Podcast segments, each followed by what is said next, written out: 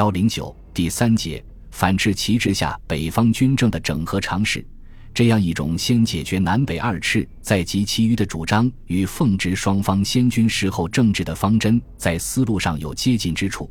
但许多实际掌军权者并未接受先反赤后内争这一次序。他们在落实先军事之时，甚至可能以反赤之名而争夺地盘。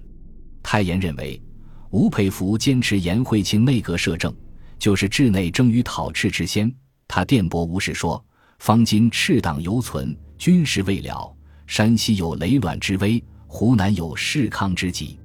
为将帅者，不以此时戮力救国，同叙简书，而与数治官僚，燕安镇毒。”吾辈当择其根本之物。稍后，他又痛责颜惠卿道：“此次兴师讨贼，原为救国，非以营私。今赤军在交，而种种借款政策，受持党已有辞，种种懒政行为，开持军以生路，实已构成误国之罪。既然中央政府也以讨赤而营私，则讨赤之不能成功的整合北方，已可见一斑。故反赤运动。”不仅没有让太炎得出需要统一的认识，反成为他主张分治的新理由。不过，即使各地分别反赤，也需要较大规模的跨省跨派系军事行动，这与区域分治多少有些矛盾。随着反赤的重点逐渐从言论口号转向实际的行动，这些问题迅速凸显出来。到北伐军已占据江南，直逼北方后，奉直各方的关注开始越来越转向南方。直到吴佩孚在湖北大败于北伐军，所有剩余的反赤力量才真正开始联合起来。但反赤方面联合的一个重要基础，倒未必是章太炎所期望的以下攘夷，恐怕更多是中国国内的南北之分。若简单总结1924年至1926年间北方军政格局的演变，第二次直奉战争是一个转折的关键。共产党人瞿秋白稍后即认为，那次战争表现出军阀开始分化和崩溃，而北方国民军的形成，则是中国军阀战争史中最重要的现象。在中国军阀之中，居然发现一派较与民众接近的武力，虽然他们不能直接算是国民的武力，然而他们在思维复杂的环境里，全国民众的反帝国主义和反军阀的要求里，不能不如此表示。始终可以说。即使不是民众武力的形成，至少也是军阀武力的崩溃；即使不是民众方面增加一部分武力，至少也是军阀方面减少一部分武力。因此，这是中国革命史上一个较重要的关键。前面说过，在北洋两大派系相持的军事下，各中小军阀虽不断转移其立场，却无伤大局。同理，也适合于南北双方的军事。冯玉祥和郭松龄的先后倒戈，直接导致了北方军事的瓦解。到两极体系中，一方优势明显时，居弱势的一方会在体系内外有意识的努力寻求长期的或暂时的同盟，以取得平衡或优势。同时，危迫的局势也可能促使居弱势的一方采取一些非常规的行动方式。为政治规则，即使在对付敌手时，也不宜随意突破。只要开了先例，则对敌之方略也可能随时转而对己。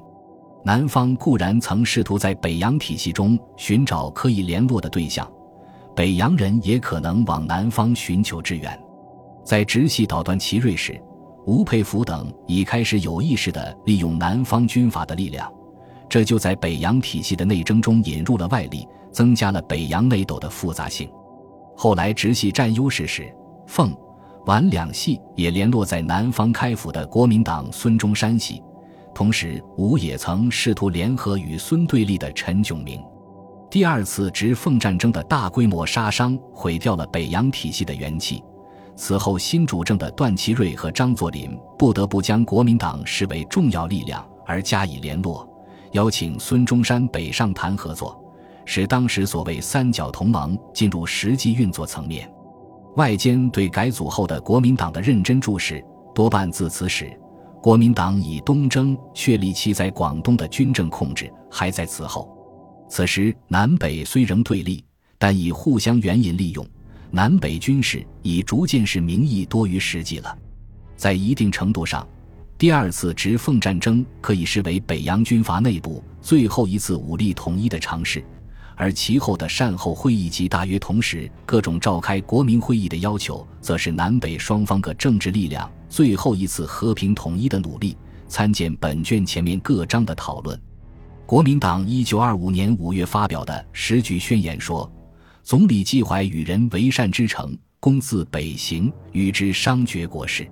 唐时北京临时执政可以诚意与本党合作，接受总理所提倡支开国民会议及废除不平等条约两大原则。本党感信，不但中国之政治的统一早已实现，而国民革命进步亦必以一日千里之势克抵于成。孙中山的逝世可能是这次和平统一努力不能成功的一个重要因素。没有南方参加的善后会议，本已大减其影响力。而会议始开，河南镇松军和国民军已经开战，自然很难再谈什么和平建国。于此亦可见那石原较边缘的西北对大局的影响。两次统一努力的失败，不仅促成北洋体系的崩散，也更使时人感觉到北洋政府统治合道性的丧失。故后来的北伐军在长江流域取得出人意料的大胜后。不少读书人便产生出有道伐无道的想法，同时，北洋新陈代谢的结果和南北既对立又互相利用这一局面的出现，使局势进一步复杂化。北伐前夕的一般舆论所说的北方时与前已有较大的差异，而南方的变化或者还更大，至少是更明显。可以说，北伐前数年的南北双方都有些今非昔比。下面就考察一下南方军政局势的发展演变。